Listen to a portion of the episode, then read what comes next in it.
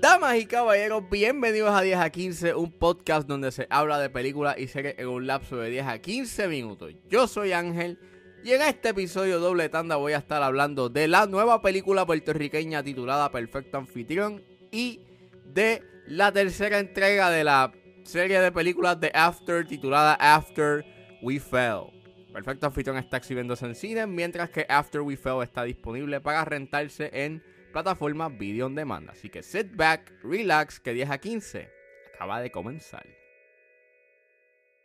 No tengo un celular con diamantes de mucho quilate para impresionar. Pero tengo una buena conversación con la que te enamoro más y más. Perfecto Anfitrión es dirigida por Ariel Anexi, que él es el director de Prótesis. Es escrita por Carolina Bilbao, Joaquín Guerrero Casasola y está basada en una historia original por James S. Brown. La protagoniza Sandra Echevarría, Alejandra Espinosa, Laura Alemán, ¡Woo! Pedro Capó, ¡Woo! Modesto Lacen, ¡Woo! Roberto Guzmán, ¡Woo! y Denise Salamán. ¡Woo! Y trata sobre tres amigas que se quedan en un Airbnb de vacaciones y su estadía se torna siniestra cuando una de las amigas sospecha que el dueño y anfitrión de la casa puede ser el responsable a las recientes desapariciones en un pueblo cerca de la costa. Voy a estar un poco biased porque cuando tú pones en una película a Laura Alemán, Pedro Capó y Modesto hacen, yo ya yo me, me, convenciste a ver la película y voy a estar entretenido porque son tres actores que tienen un buen range actoral y I'm gonna I'm, gonna have fun. Me voy a entretener. Y en realidad, este elenco, todos, sea, Sandra Echevarría, Alejandra Espinosa y todos los demás, actúan súper bien. Ellos actúan súper bien. Es entretenido verlos en pantalla. Hacen un buen papel. Actúan. O sea, ellos cargan esta película. Y la fotografía es excelente. Es una muy buena película, you know, que se ve bien desde el minuto uno. Eh, de hecho, al final, no, sin decir mucho, pero al final eh, se torna bastante, you know, hay unas, unos movimientos de cámaras que hacen que son bien bastante clever, que crean este efecto, you know, de desorientación, que se ve muy bien, la, paleta de colores es bien bonita, bien cálida, and it looks good. Actuaciones bien, fotografía súper, pero el guion, eh, pues, este... El guion es en donde el perfecto anfitrión como que flaquea. Porque, como dijo Mac en su review de Perfecto Anfitrión, saludos a Mac y a todos los muchachos de Cine PR, es, falla, es falla unas cuantas cosas y, no está tan sólido. De hecho, flaquea bastante. Este. Creo que el gran problema que yo tengo con ese guion es que es una película que es un thriller pero I wasn't thrilled by the script or the story.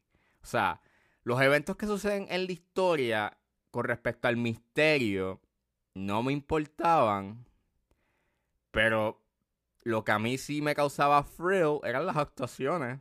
O sea, las actuaciones están brutales, o sea, y estaba entretenido hasta un punto con las actuaciones, pero la historia cuando se enfocan en su historia y ves la historia como tal, no se desarrolla bien, es carente de lógica en algunos puntos y es carente de tensión, porque ya que, como Mac dice en su, en su review, pues sí, eh, pues es, es bastante predecible y yo puedo aceptar que una película sea predecible siempre y cuando el viaje para llegar a ese destino se ha entretenido. El guion, pues, necesitaba reescribirse o eh, reestructurarse porque no justifica eh, el que se tarden tanto para revelar quién es el villano.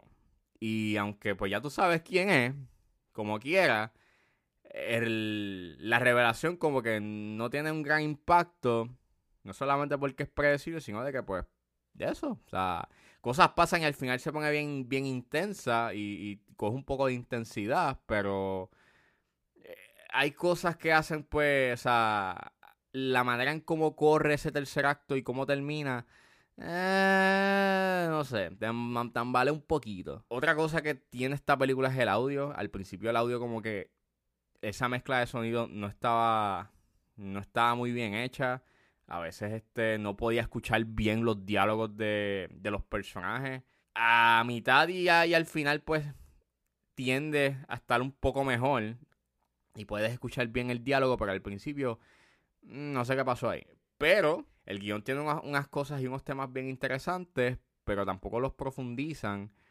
Y hay hasta escenas aquí que tú puedes sacar de la película y no afectan en realidad a la historia como tal.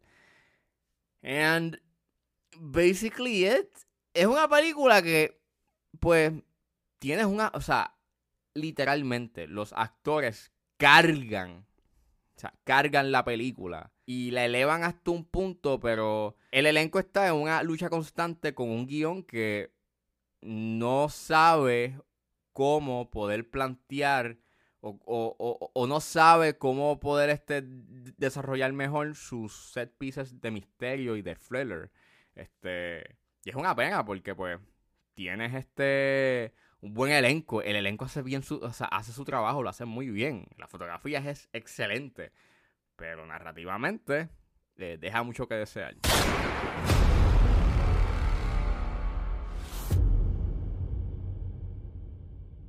Y saliendo del perfecto anfitrión, nos adentramos a Seattle.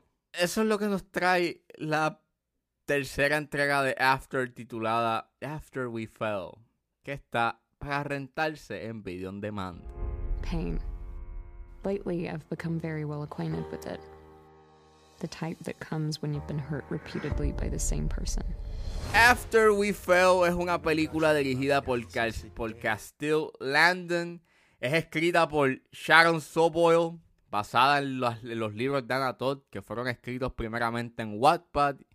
Y pues se convirtieron en un fenómeno y, y, y, ah, pues eh, vendió muchas copias de esos libros. Este es protagonizada por Josephine Langford, Hero Fine Stephen, Stephen Moyer y Mira Sorvino. Y eh, trata sobre que mientras que Tessa toma su decisión más grande de su vida, revelaciones de su familia y su relación con Hardy hacen dudar de lo que quieren su futuro. Algo así, yo no sé. En realidad, este, en realidad, este, I don't care. Ay, Dios mío, esta película. Mira, yo vi con mi novia las primeras dos películas este, de After. Son unas malas películas. Puede haber un punto en donde pueden redimirse y, y, pues maybe, you know, puede que esté mejor. No, mano. O sea, cada entrega va.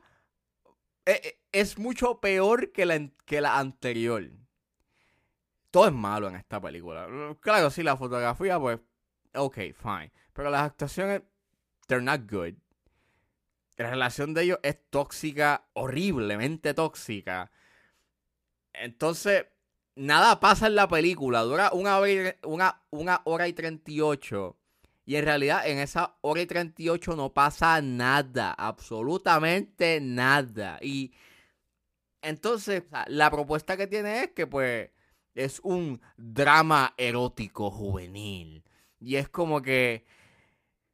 No, mano, tampoco... O sea, todo está malo en esta película. Even the sex scenes que hay eh, con, con Josephine Langford y Hero Fine Stephen son malas. Todo es malo en esta película porque ellos no tienen química. No me importa su relación. Su relación es tan tóxica que.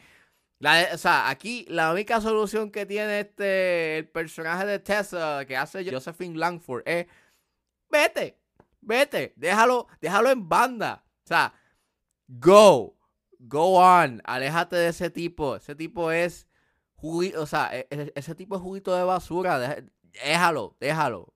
Ya, pichea. Pero no, no pichea. Y mira, como esta película no se esfuerza en darme algo de calidad, pues yo menos me voy a forzar en, en querer hablar más de After. Así que no la vean. O sea, ahora son los 5 pesos que vale rentar esta película y no sé, hagan algo mejor con esos 5 pesos. No los vale. Es una basura. Y creo que la peor película que he visto este año, by far. You're my place, Tess.